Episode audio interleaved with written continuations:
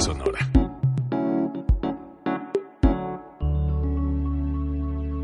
Código Libre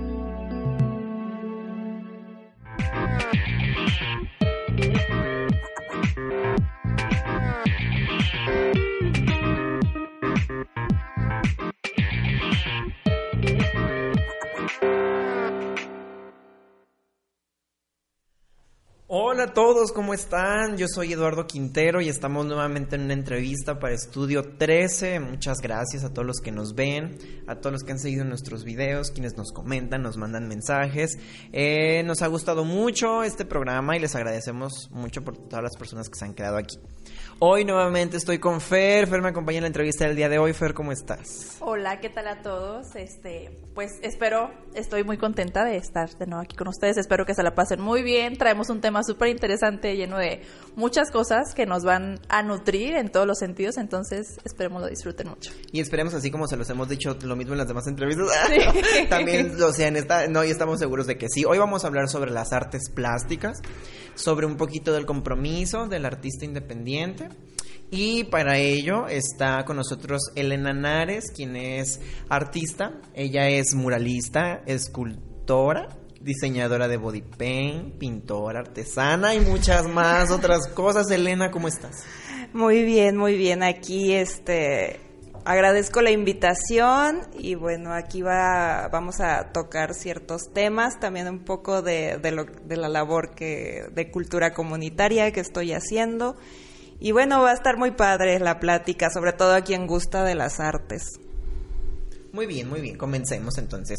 Eh, Elena dio una introducción de más o menos todas las cosas que haces, pero cuéntanos, eh, ¿A qué te dedicas? ¿Qué haces? ¿Qué es lo que tú como artista plástico es lo que haces? Bueno, pues como muchos saben, este tengo mi empresa artesanal que se llama El Catrinero, que es este una cooperativa este dedicada a la figura de la Catrina en barro en el formato de pieza única eh, y bueno, esa es la que me absorbe la mayoría del tiempo, pero bueno, también me dedico a pintar este en lienzo, a hacer murales, a la fotografía, al body paint, em, bueno, infinidad de cosas. Ahora también este como docente tallerista de semilleros creativos. Entonces, pues bueno, ahí me estoy partiendo en mil. También, pues llevo también, por ejemplo, en el Catrinero la línea de joyería, este, quesaretes, collares, demás. Es joyería artesanal. Joyería artesanal, toda de barro.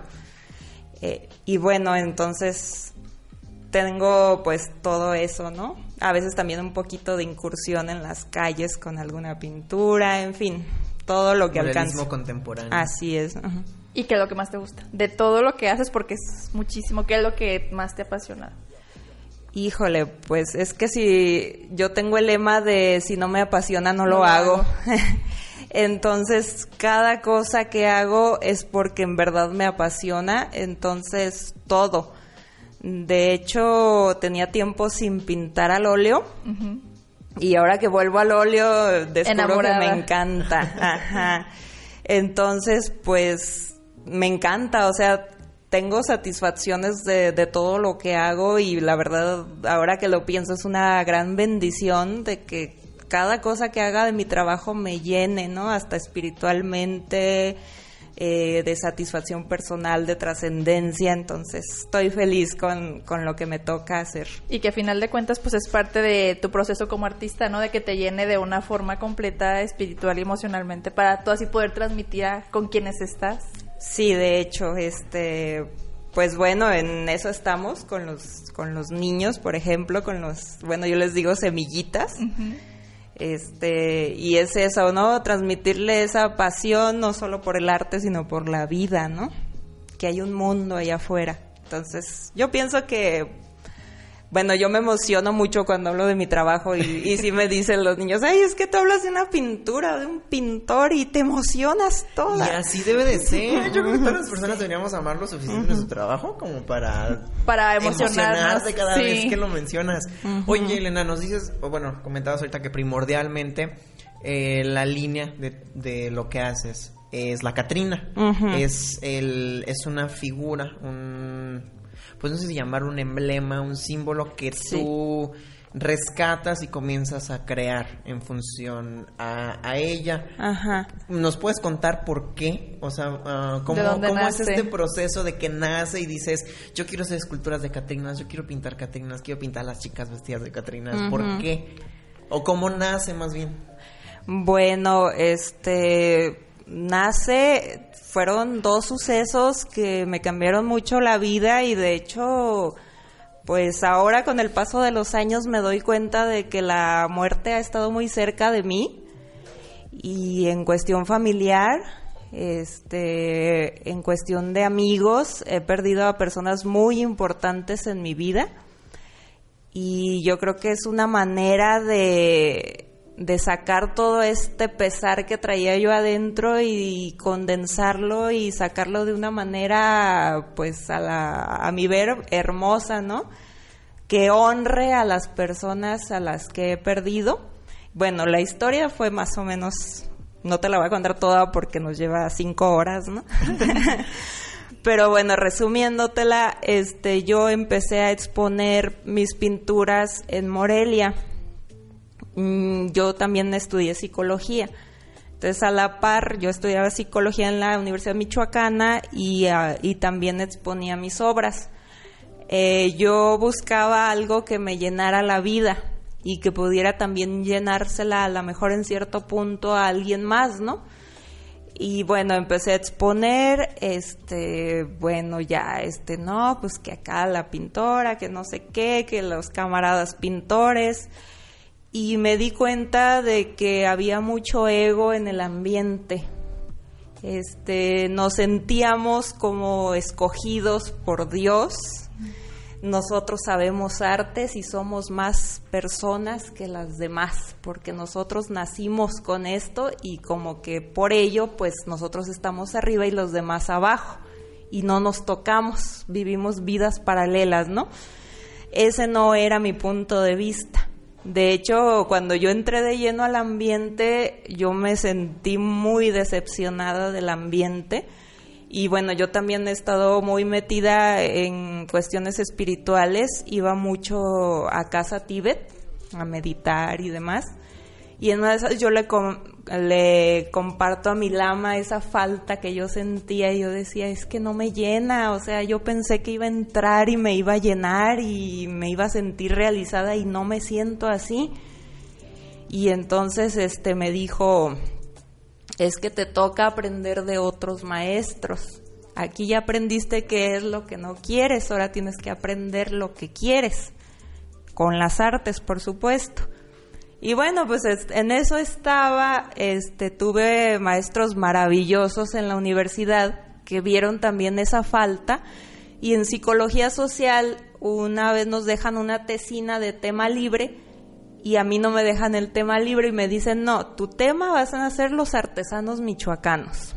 Te va a tocar hacer entrevistas, conocer las técnicas y demás, ¿no? Cómo vive un artesano, qué piensa un artesano. Y, bueno, esa era mi tesina, ¿no? No, pues yo empiezo a conocer artesanos y se me abre el mundo, ¿no? Pues personas maestras en su quehacer de madera, de lacas, de barro, de este chuspata, eh, en fin. Y bueno, unos maestros que tú decías, es que ¿cómo hacen esto? y, y no, y vente a comer y si no tienes donde quedarte, aquí te quedas. Y sencillos, este, por ejemplo, me tocó conocer a, a- me toca conocer a varios maestros catrineros y hacían unas cosas reconocidas en todo el mundo y no los veías en bicicleta, este cargando su leña, este un amor de personas, ¿no? Entonces fue cuando dije, yo quiero ser así. O sea, quiero tener un contacto de cerca con las personas. Quiero, este, en el grado de que yo llegue a lo mejor algún día a ser una maestra en alguna técnica, eh, poder enseñar, ¿por qué no? O sea, si yo estoy segura de lo que yo estoy haciendo, no voy a tener miedo a que alguien lo haga mejor porque yo continuamente me estoy preparando. Entonces, bueno, ese fue mi, mi primer pensar. Después, como si fuera una cosa, este, bueno, yo creo que todos los artistas, la mayoría, tenemos esa reticencia familiar, ¿no?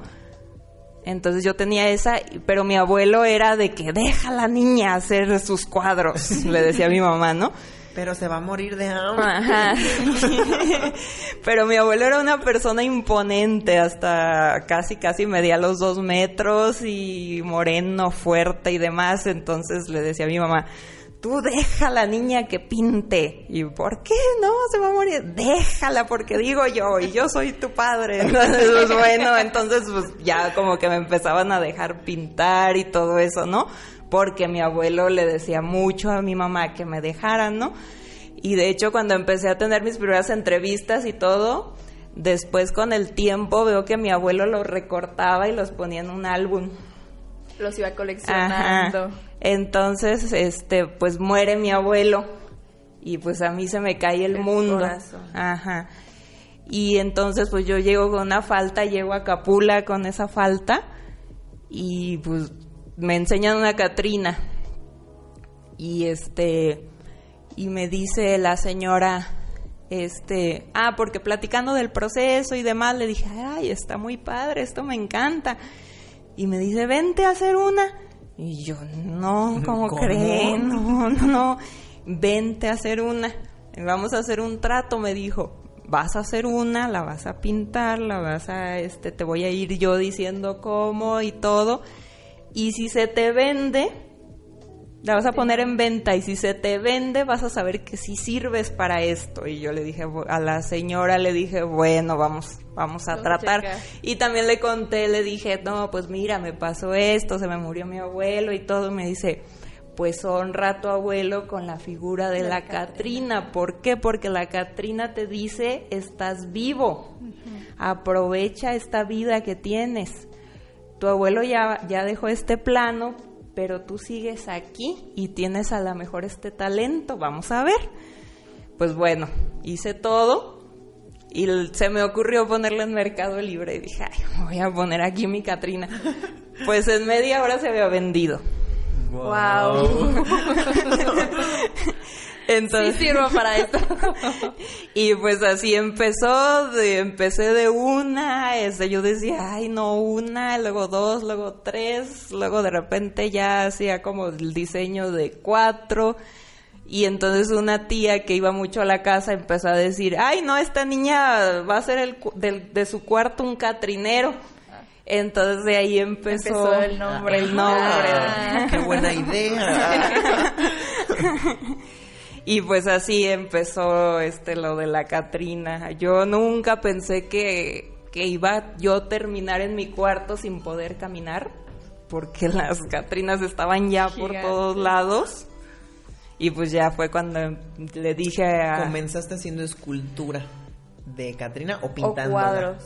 Mm, va- este, yo me asesoro, bueno, el catrinero en realidad, este, pues yo doy la cara, pero a mi lado están varios maestros artesanos muy talentosos que yo les entrego un diseño y, y ellos me dicen, este, aunque yo sé moldear, ellos me dicen, yo, yo te lo moldeo. Entonces la idea es que ellos trabajen conmigo, este, no escatimar en lo que yo les pago a ellos, porque pues no, este, y que seamos como una cooperativa responsable, ¿no?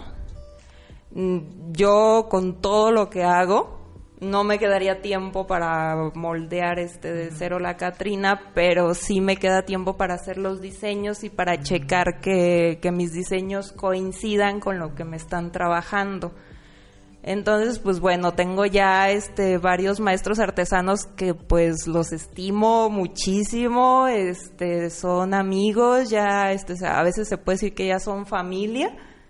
Es la familia que encontré allá en Capula. La verdad, llevamos buena relación. De hecho, hasta me aconsejan, ¿no? De mi vida ya, no vayas a hacer tal cosa. Y, la confianza. Sí. Entonces, pues así es la, la historia de, de la Catrina acá en el Catrinero. No, pues, o sea, está increíble que que la esencia de quien fue en aquel momento de inspiración que fue tu abuelo siga trascendiendo con el paso de los años, ¿no? ¿Cuánto tiempo tienes? ¿Hace cuánto empezaste y ya hasta ahorita la fecha? Ya tengo nueve años. Nueve años de que empezó esto. Una década. casi nueve o diez años. De hecho, este también el, yo no me animaba, bueno, ya ves que nos dicen que nos vamos a morir de hambre y demás. Este, yo tenía ya la idea de abrir mi taller, pero me daba miedo. Y yo me quedaba en casa de papá y mamá y yo decía, no, aquí mejor no. no. mejor no, mejor es mucho aventurarme. Otro ratito y otro ratito. Entonces yo hablaba de eso con mi mamá y mi mamá me decía, por ejemplo, pues ve ahorrando y, pues así, ¿no? Por si cualquier cosa, ¿no? Me decía, por ejemplo, este, una estufa, fíjate cuánto cuesta. Y ya, este, y velo ahorrando. Ya que tengas lo de la estufa, ahora fíjate cuánto cuesta el refri y velo ahorrando. Y así me decía mi mamá. Entonces mi mamá muere y este, y yo a los dos meses digo, me voy. Se acabó. Se cierra el ciclo, me voy de casa de mis papás y me abro mi taller. Mira qué padre, o sea, y, el, este tipo de experiencias digo que al final de cuentas son trágicas y que en ningún momento van a ser fáciles de asimilar, pero que te den pie a hacer algo que querías hacer, o sea, que te den como que esta patadita de la buena suerte y que digas, pues más desde donde estés, y volvemos al, pues al inicio, en donde es la muerte el principal ¿cómo se dice? Como el principal incentivo para que voltees a ver, a decir, ah, les voy a rendir un tributo a lo mejor con una Catrina. Y a final de cuentas, qué manera tan bonita, ¿no? De que sea el arte que la que se quede plasmada para así tú poder rendir como este homenaje a quienes en su momento te dijeron, sí lo puedes hacer. Sí, fíjate que también se han anexado a estas situaciones mi padrino, que también siempre me decía, Ay, es que tú tomas unas fotos hermosas, por ejemplo, y yo estudiaba en Morelia y a veces me decía, yo voy a andar en Morelia, vente conmigo para la piedad. Y por decir estábamos, se veía una puesta de sol hermosa y me decía mi padrino, aquí nos vamos a parar para que tomes fotos. Y yo, pero mi, mamá va a decir que nos tardamos un montón y no, importa. No importa, yo después yo le digo a tu mamá. Entonces mi padrino también muere. Este, y hace poco menos de un año muere mi primer maestro de, de pintura también. Son como... Sí, o sea, es como... Sí, es como...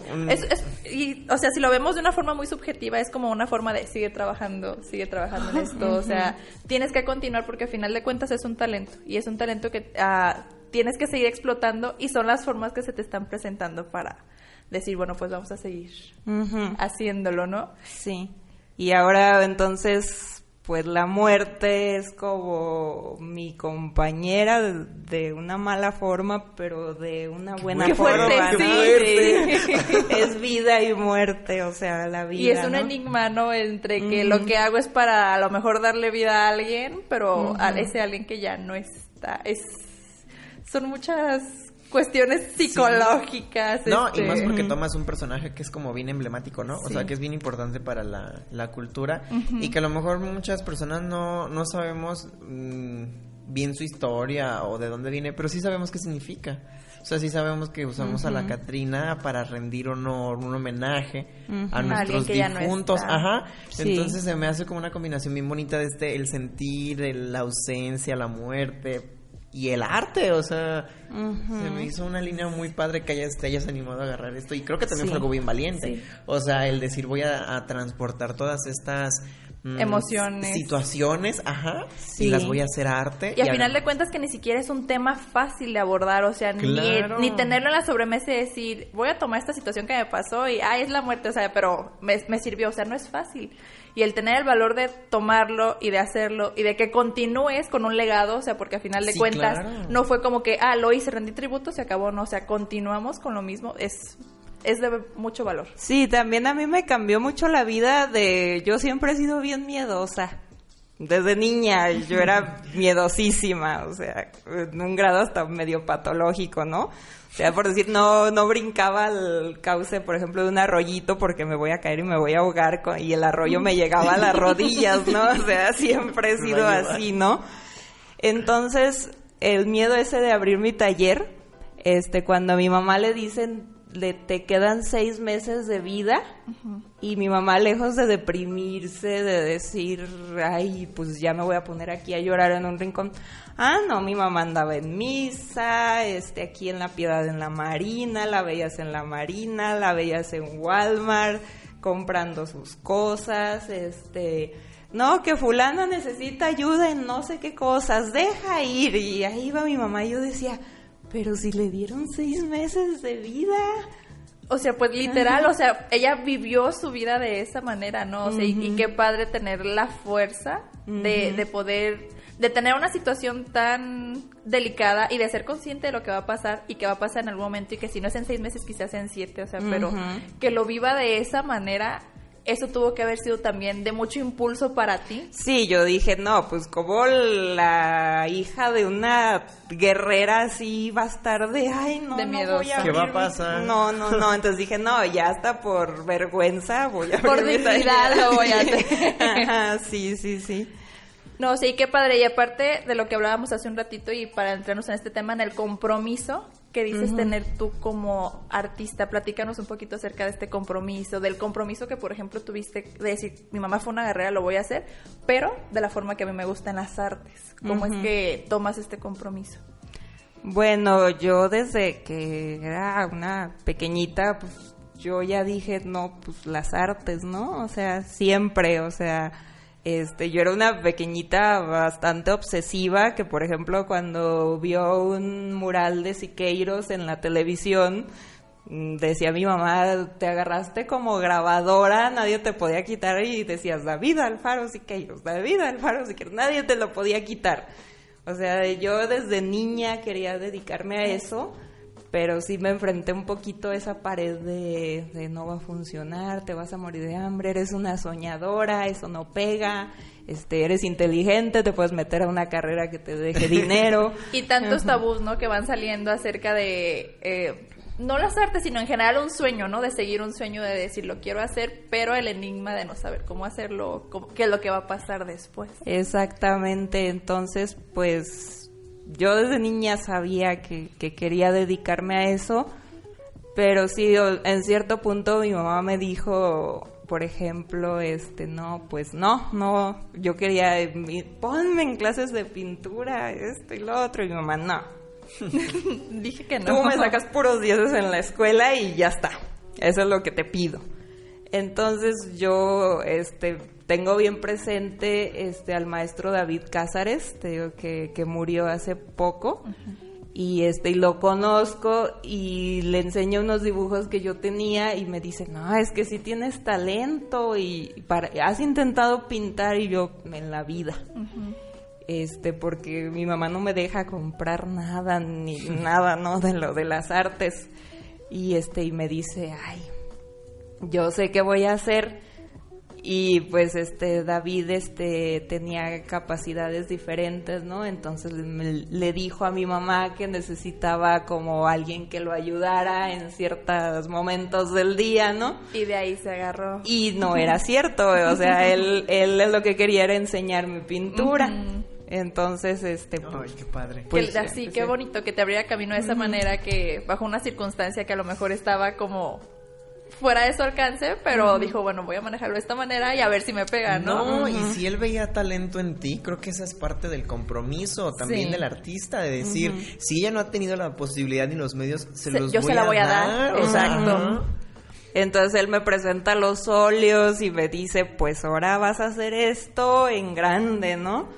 No, pues yo, yo encantadísima, ¿no? Pues descubrí un nuevo mundo y después, este, con los años, pues David se convirtió en uno de mis pilares, ¿no? Que se me atoraba algo en la vida artística y yo le decía, ¿y ahora qué hago? Y él me decía, no, vete por allá, vete por aquí, vete por allá. Entonces, por eso también, este, es la falta de él, ¿no? Ahora. La ausencia. Ajá.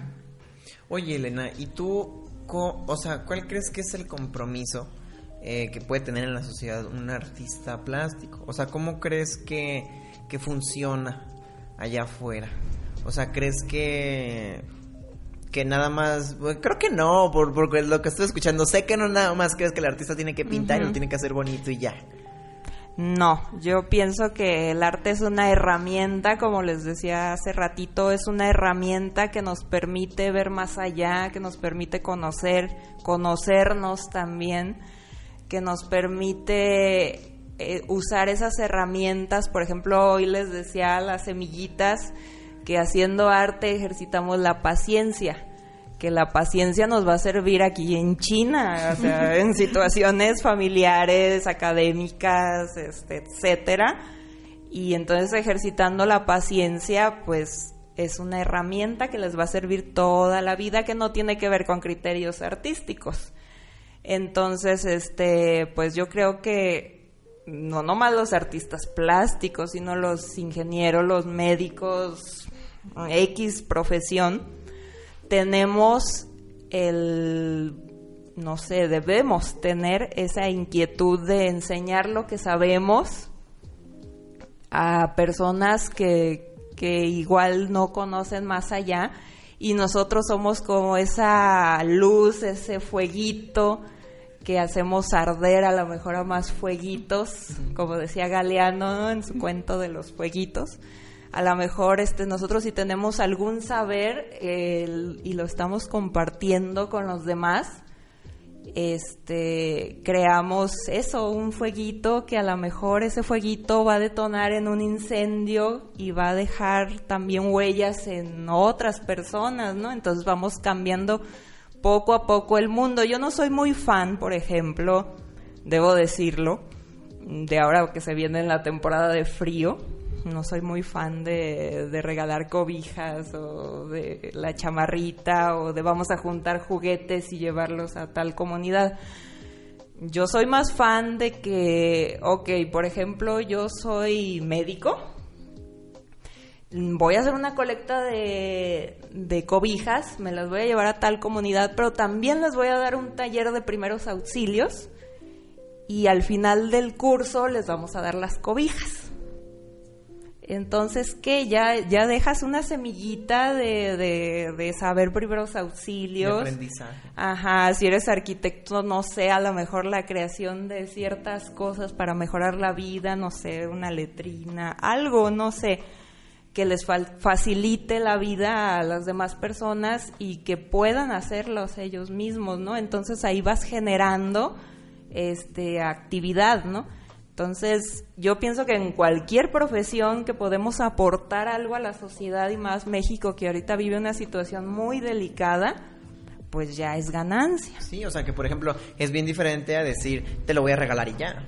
Sí, es, una forma de ganarme lo que me estás dando. O a lo mejor de incentivar, no tanto como decir me lo voy a ganar, eh", o sea, no como eh, por ese lado, sino a lo mejor más bien como incentivar a decir mm, te voy a orientar en algo, te voy a pasar un poquito de mi conocimiento y además eh, tienes una recompensa a lo mejor para cubrir una necesidad, además del conocimiento, la cobija, la comida, un juguete, pero siendo pues sí, como un incentivo, no, no puedo verlo como otra cosa. Y creo que eso está bien bonito. O sea, a mí nunca se me había ocurrido que las profesiones podíamos a lo mejor tener como ese plus y decir, voy a dar un taller de esto, voy a compartir esto. Y que al final de cuentas a las personas también les ayuda a sentirse útiles, ¿no? O sea, porque decir, ah, es que ya estoy aprendiendo esto. O sea, llegar con X persona y decirle, fíjate que fui con Elena, por ejemplo, y aprendí a pintar. Y me encantó. Y mira, yo te puedo enseñar y, o sea, ya es una motivación para ellos.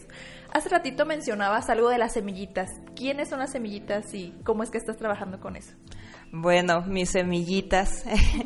este, bueno, entré a un programa de cultura comunitaria del gobierno federal que se me hace precioso, la verdad. Es este dar un acercamiento a las artes a niños en situación vulnerable eh, con problemas a lo mejor este, en su ambiente o problemas psicológicos o este problemas motrices, eh, a lo mejor un poco también problemas mentales.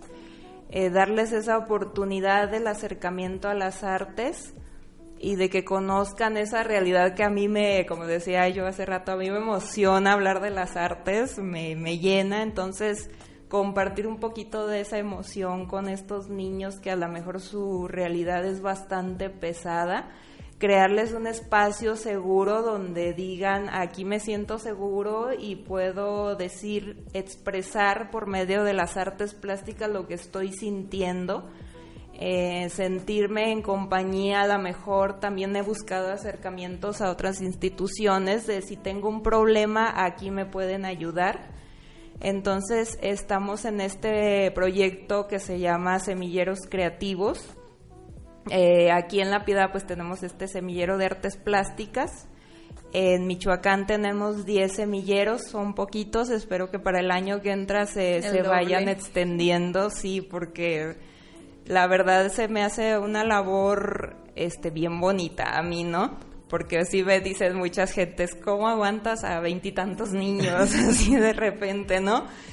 Pero sí son, este, de repente sí digo, ay, sí es bien cansado, ¿no? Pero después vas viendo los pequeños avances y dices, no, pues aquí estamos para algo, ¿no? Y también intento, como les decía hace rato, ¿no? De que los niños usen el arte como herramienta.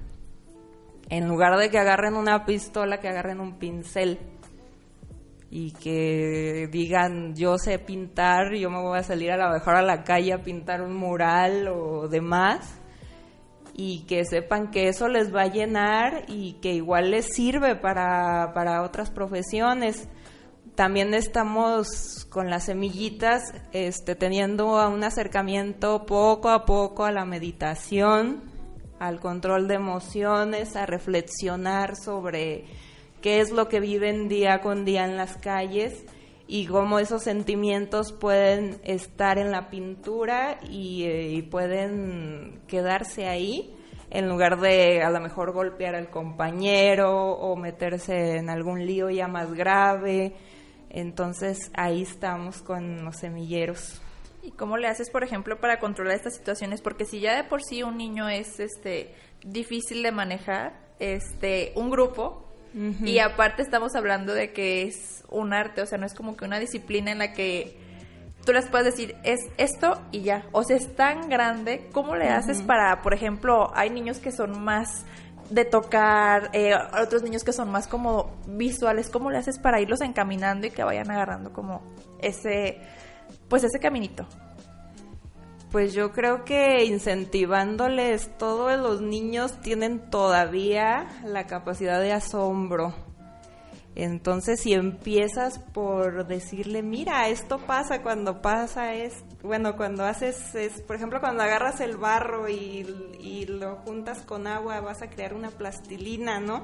Entonces el niño pues no está acostumbrado y de repente dice, lo voy a hacer plastilina y es la, la emoción de que ya tienen su barro hecho, este que ya se saben creadores de algo o que ya, este, por decir, conocieron la obra de Remedios Varo y se les hace, ¿y esta señora que se fumaba? O así, ¿no? Entonces, este, y dicen, ¿y a poco uno puede pintar como esta señora? Y entonces, cuando les dices, no, sí, sí puedes, o sea, puedes hacerlo si le, le pones, este, pues, fuerza a lo que hagas, este, estás practicando, es una disciplina esto de la pintura. Y bueno, es capacidad de asombro, así de repente les traigo, no sé, una obra de Basquiat, que es como pues trazos muy de niños y se los he mostrado y les digo, ¿y esto que, que así era un pintor? O sea, estoy tratando de, de mantenerlos asombrados.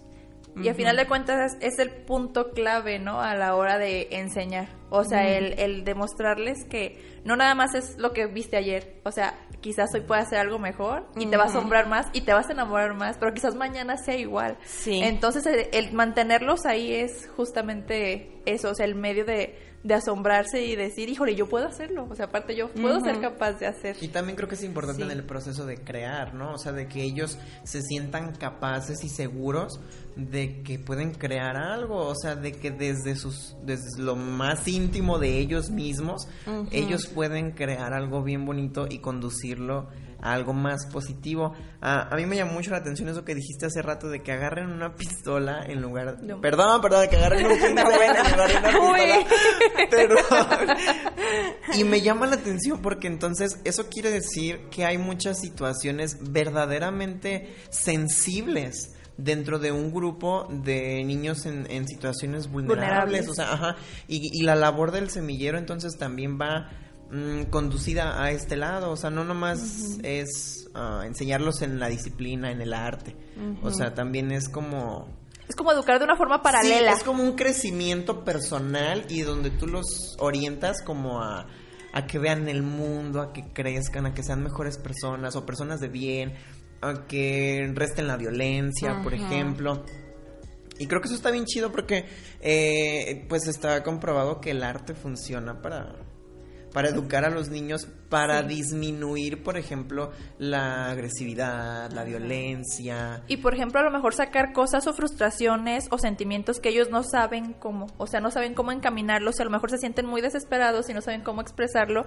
Entonces llegas tú, les dices, vamos a ponernos a pintar, y ellos ya supieron cómo proyectar. Y a lo mejor no sabían que lo estaban haciendo, pero lo lograron y creo que eso ayuda a desahogarse. Y a darles una estabilidad emocional que a lo mejor durante todo el día no tuvieron eso, pero ya tuvieron como que ese momento en el que dijeron, ya, o a lo mejor me en alguna situación muy personal, me imagino, que no les permite como como desarrollar esta parte sensible y a lo mejor están más acostumbrados a otro tipo de cosas, otro tipo de situaciones y el arte les brinda un espacio en donde son más sensibles, donde su autoestima está más alto, donde tienen una convivencia más bonita, más sana, menos violenta. Sí, de hecho yo este debo decir y debo dar las gracias a que tenemos una rama del semillero que se llama Aeropuerto de Saberes y este invitamos a personas a que les cuenten más o menos de ciertas cosas, por ejemplo,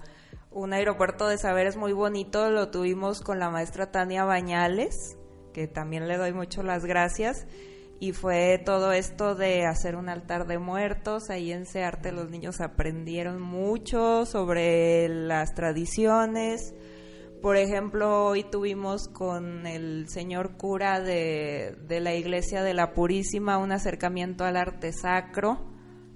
Eh, muy sencillo, ¿verdad? Para, para niños que entiendan. Ajá.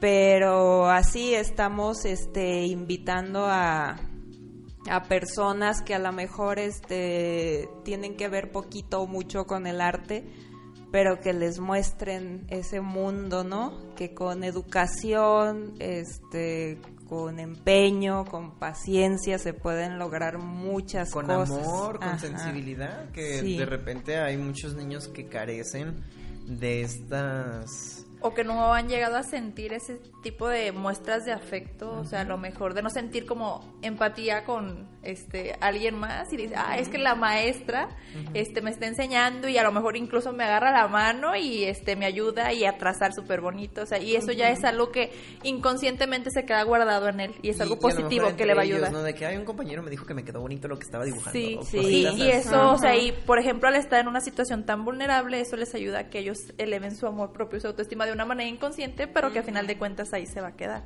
Por ejemplo, también vamos a estar este, participando en el Día del Migrante con un mural de mariposas que los niños al escuchar la historia de la migración relacionaron luego luego la mariposa monarca.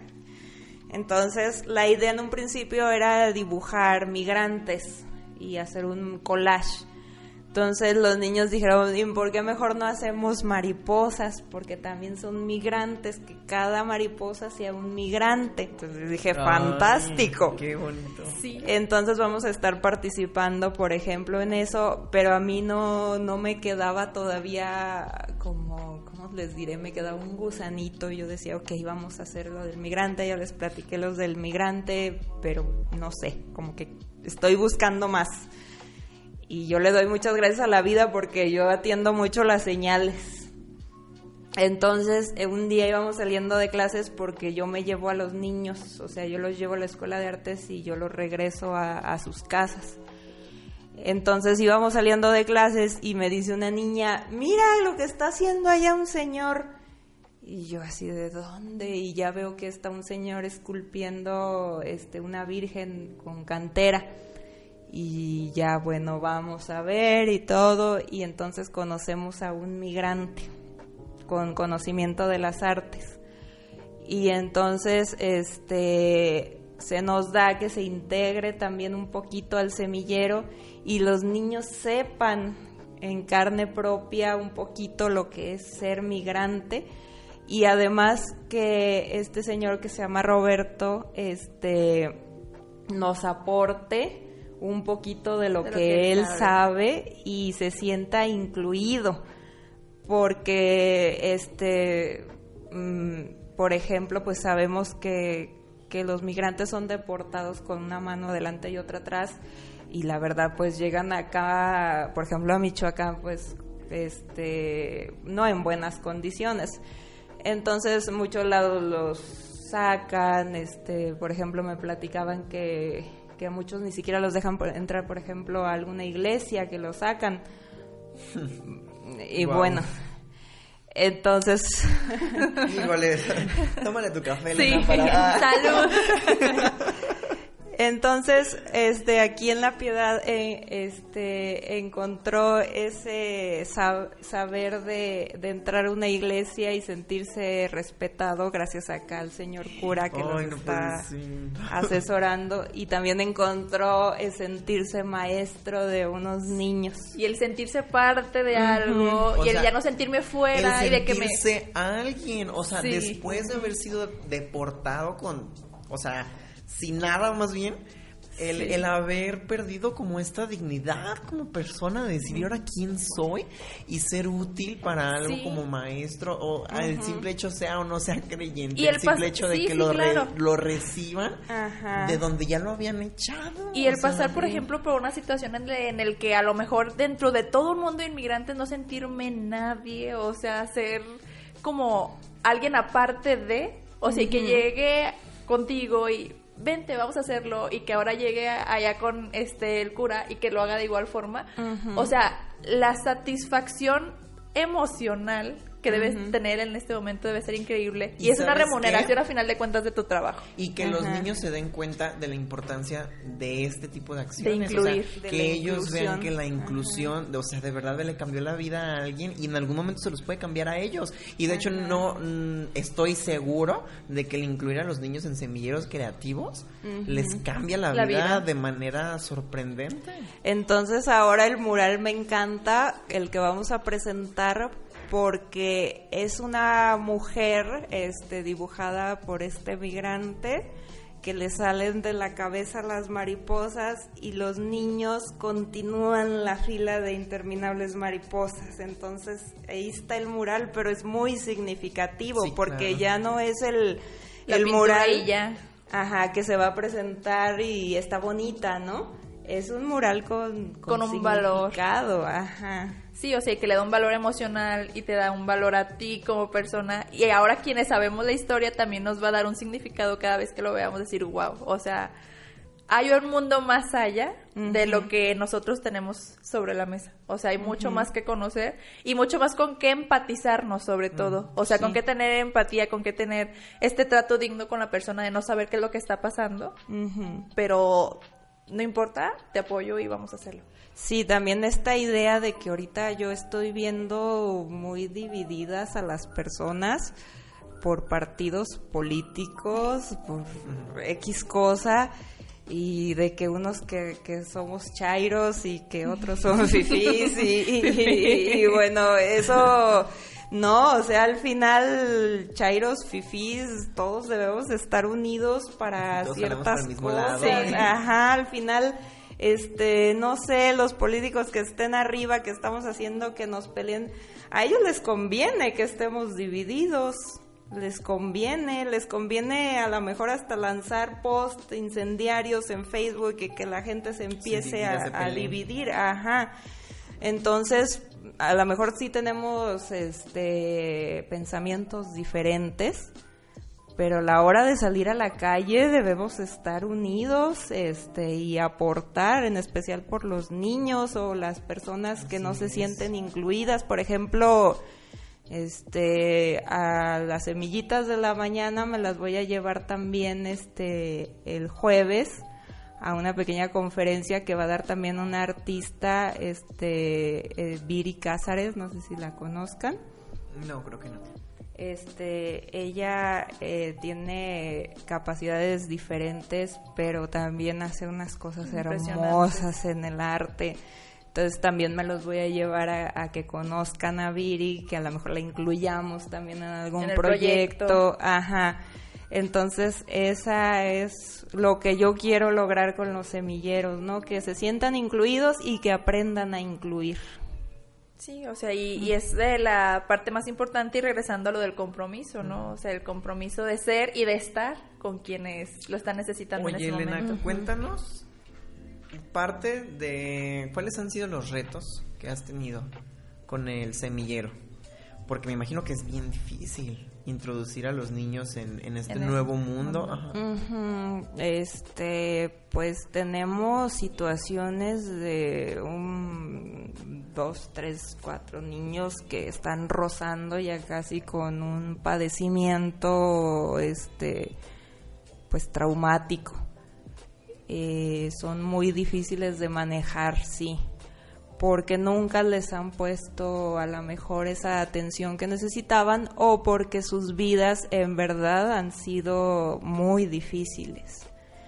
Entonces sí es difícil porque a la hora de ponerlos todos en un grupo pues traen la sensibilidad a flote de, de violencia contenida. Entonces estamos apoyándonos, yo dije yo no voy a poder con esto sola entonces nos estamos apoyando, por ejemplo, acá con este la directora del DIF, es Raquel. Nos estamos apoyando para este darles una atención integral a los niños, a los que tienen ya muchos problemas, este canalizarlos a una terapia correcta para ellos y este y bueno, este a mí se me parte el corazón a veces con las cosas eh, que veo ahí. Pero bueno, yo digo, no, pues quedarme sentada a llorar, no, mejor hay que buscar alianzas para que los niños puedan este, llegar un poquito a esa estabilidad, ¿no? Entonces sí, sí me he topado con casos ya críticos de niños y pues estamos creando esas alianzas para, si yo no los puedo ayudar, quizá haya una terapia que sí los pueda ayudar porque pues yo soy su, su maestra al acercamiento de las artes, aunque soy psicóloga, este no puedo cambiarme a numerosos papeles porque le pierdo profesionalismo. Entonces me estoy apoyando en profesionales que me van a ayudar mucho y vamos a hacer crecer a estos niños, ¿no? Entonces es la idea. Eh, y bueno, sí, también ha sido un poquito difícil para mí toparme con esa realidad de que a lo mejor pues yo vivo, viví en mi cascarón y, salgo a, a, ver todo esto con todas las ganas, eso sí, pero hay días en que digo, ay no, o sea, ¿a poco así está el mundo, no? Pero digo, bueno, si así está el mundo, y tenemos el poder de, cambiarlo, un poquito, pues vamos a hacerlo. Sí, y a lo mejor hay mucha gente que de repente en redes dice, este que hay que cambiar México y que hay que cambiar el mundo y eh, el país y todo eso, pero ¿sabes qué? Creo que las personas empezamos a cambiar el mundo cuando ayudamos a alguien en nuestra comunidad o cerca de nosotros, así sean una o dos personas o así sean veintitantos niños, eh, ahí comienza, bueno, yo creo que ahí comienza el, verdadero cambio y el verdadero aporte, o sea, no nomás andar diciendo en Facebook, sí, hay que hacer. Exacto, o sea, no hacerlo de dientes para afuera. Sí, y sabemos que, existe, sí, claro, oye, pero si tú sabes que este hay niños con problemas así y están cerca de ti y tú sabes que puedes hacer algo y no lo estás haciendo. Exacto, eh, yo creo que esa es la... Eh, el omitir las cosas, ¿no? Yo creo que es una de las cosas más... Mm, feas. sí, sí, o sea, porque es como pasar de largo y ver la situación y saber que a lo mejor tú en ese momento tienes en las manos lo que puedes hacer, pero no lo haces. Y es como de, pues igual va a llegar alguien y lo va a hacer y a lo mejor, y me incluyo, o sea, pero mientras yo no, no, no le inicie a alguien, yo no lo voy a hacer. O le voy a dar las gracias cuando vea que está, por ejemplo, instruyendo a nuestros niños, ¿no? Sí. Y que, por ejemplo, yo creo que Elena prefieres eh, salir de tu casa en la mañana sabiendo que le vas a enseñar algo a los niños en, en, lugar de estar subiendo post a Facebook diciendo que lo estás haciendo. O las dos cosas, está bien. O las dos cosas, claro, pero ser congruente. o sea, o, subirlo, pero pues a final de cuentas saber que ya tuviste la satisfacción del momento y que ya te lo trajiste y que dijiste, pues ya lo hice y pues puedo proyectarlo, puedo sacarlo, puedo decirles, ay, mira qué padre está, o sea, pero no, mejor no es tanto con el afán de que lo vean, sino con el sentirte bien. O de motivar, o de motivar, decir, o sea, saben que yo encontré la oportunidad de ayudar a la gente. Y que es un incentivo para las demás personas. Todos podemos, a lo mejor todos podemos encontrar un cauce por donde podemos ayudar, ayudarle a cambiar el mundo a alguien. O sea, a lo mejor lo que empezar a cambiar el mundo no es literal hacerlo en grande, o sea, sino empezar a cambiarle el mundo a personas que de verdad lo están pasando muy mal. Y que de verdad te lo van a agradecer en algún momento y que quizás eh, en este punto no se están dando cuenta de lo que estás haciendo, pero conforme pase el tiempo van a decir, wow, o sea, me ayudó y ahora yo puedo hacer lo mismo con alguien más. O sea, es el sembrar eso, ¿no? El querer, el que ellos quieran hacer lo que en su momento tú estás haciendo. Entonces eso yo creo que es una de las Mm, ganancias más grandes que tiene el, la labor que haces. De ahí el nombre semilleros. Semilleros. Sí, las semillitas. Ajá, que germinen, que hagan cosas. Ajá, ese, es, ese me hace un nombre precioso a mí. Y de luego ya que mucha gente me ha dicho, ay, las tus semillitas, ay, las semillitas ya las vi acá y ahora las vi allá, ¿dónde los traes? Ya te los llevaste acá. Sí, exacto, y tener como que el cariño y que la gente ya vea y diga, ay, pues qué padre, igual me puedo incluir, ah, te puedo ayudar, este, no sé. Y está muy padre, está muy padre toda esta labor de, de inconscientemente eh, ir forjándole un camino a aquellos que en su momento no tuvieron la oportunidad de ¿Y ¿Sabes qué? Creo que eh, es muy rescatable y admirable el hecho de que alguien se, se eche el paquete de, de todas estas situaciones. Por ejemplo, eh, y me voy a animar a decirlo porque fue algo que me impactó mucho cuando platicábamos hace rato. Eh, tú nos decías que para a ti te parece importante que para que un niño pueda hacer arte, primero tiene que comer.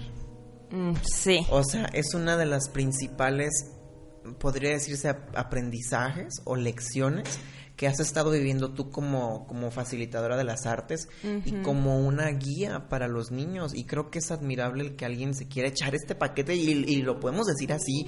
Eh, abiertamente, porque es una observación o es una visión que a lo mejor no todas las personas tenemos, porque no nos hemos dado la tarea como de ir allá afuera y de ver que está sucediendo eso. O sea, que, que sí, ok, está bien. Sí, sí, se, facilitó, por ejemplo, el, el semillero. Ajá. Y te tocó toparte con esta situación en donde dices, oye, pero es que antes de que yo le pueda enseñar artes a trazar, a pintar, o sea, tengo que estar segura como maestra que el niño comió hoy.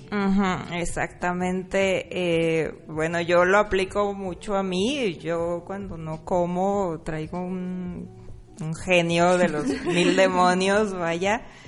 Y este, entonces yo pienso que parte de esa agresividad a la mejor por ahí va. Entonces eh, yo me topo con esta situación y afortunadamente se la comento al DIF, a la directora, y este ya traemos ahí un poquito el, la idea eh, del proyecto de, abrir semilleros este comedor. Eh, la idea es que parte de la clase eh, los niños vayan y coman un desayuno caliente, una media hora, y la otra hora y media eh, aprendan artes. A lo mejor pienso que para enero, febrero del siguiente año ya podemos ya ahora sí darle forma a este proyecto. Eh, es lo que les decía, yo no puedo sola, entonces comento esa situación. Ah. Para quienes gusten Pero qué integrarse, hermoso, de verdad. claro. O sea, el que, el que tú digas, sabes que los niños también necesitan comer. Vamos a ponerles un desayunador, un comedor, Sí. porque lo necesitan y porque a lo mejor mm, hay niños que no tienen la posibilidad de, de sustentar esta parte. Ajá. Elena, hay eh, un, un comentario en el video de, del en vivo de Luis Vicente Villalpando Cruz y él nos pregunta, ¿el semillero creativo es exclusivo para niños? No, este es exclusivo eh, para de 5 años a 99 años. Este, al principio sí nos ponían un poquito de niños y jóvenes.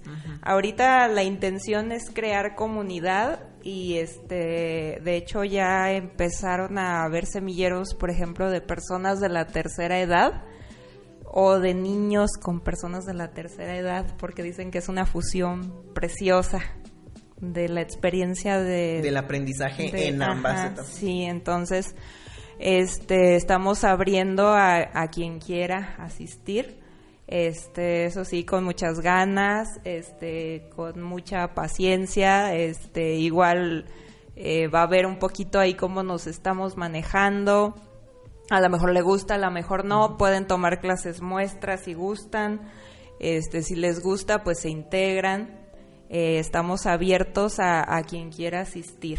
Ok, el semillero de Elena eh, se lleva a cabo en La Piedad, Michoacán, en la Escuela de Iniciación Artística. Mm, De Escuela de Escuela de Artes. Artes. Ajá. Ah, ok, Escuela de Artes, de acuerdo. Muchas gracias Luis Vicente por comentar el video. Eh, esperemos eh, te interese y puedas eh, acercarte Integrarse. un poquito con, con Elena. Y de igual manera, muchas gracias a las demás personas que están comentando eh, nuestro en vivo. Gracias a Marisa, que de hecho creo que le está felicitando a Fe y te está mandando saludos. Marisa Gaitán. Saludotes, Marisa. Y de igual manera Lupita Gaitán, también saludos para Fer, Fer, María Hernández, saludos doctora María Hernández, muchas gracias por estarnos allá. sintonizando hoy.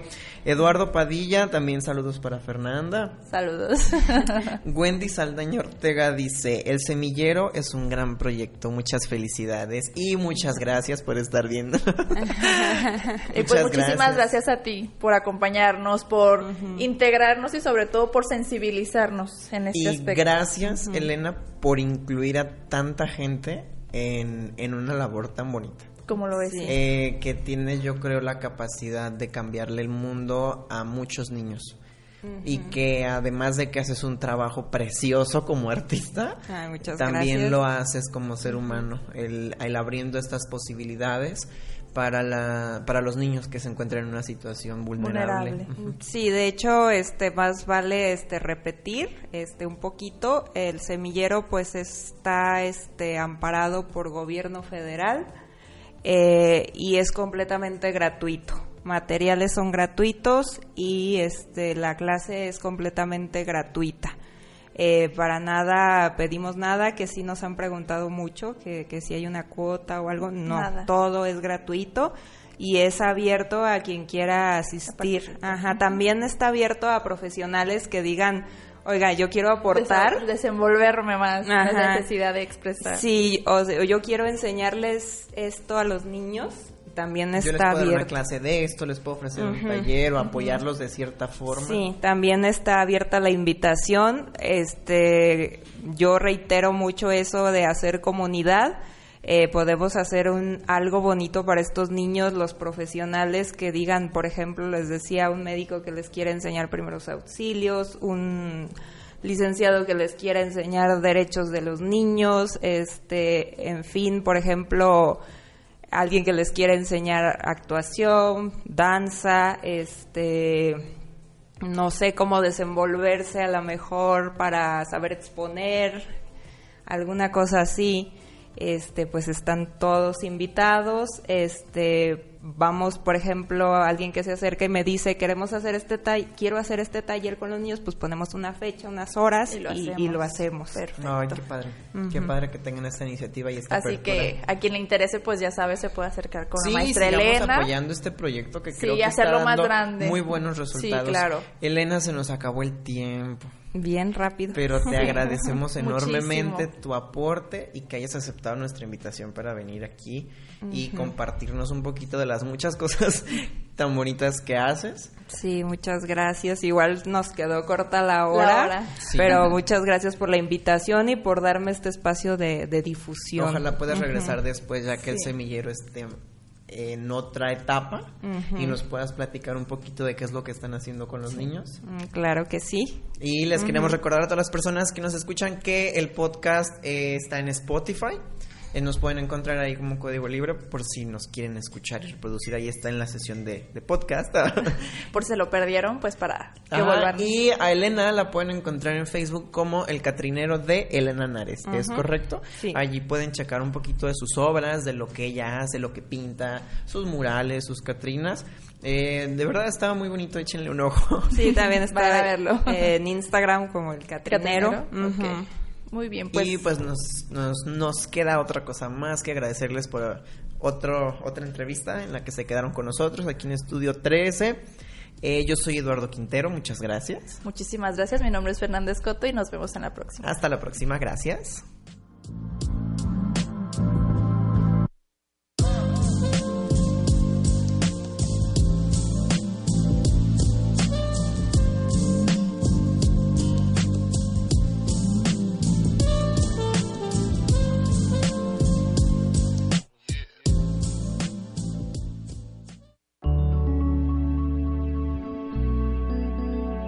Código Libre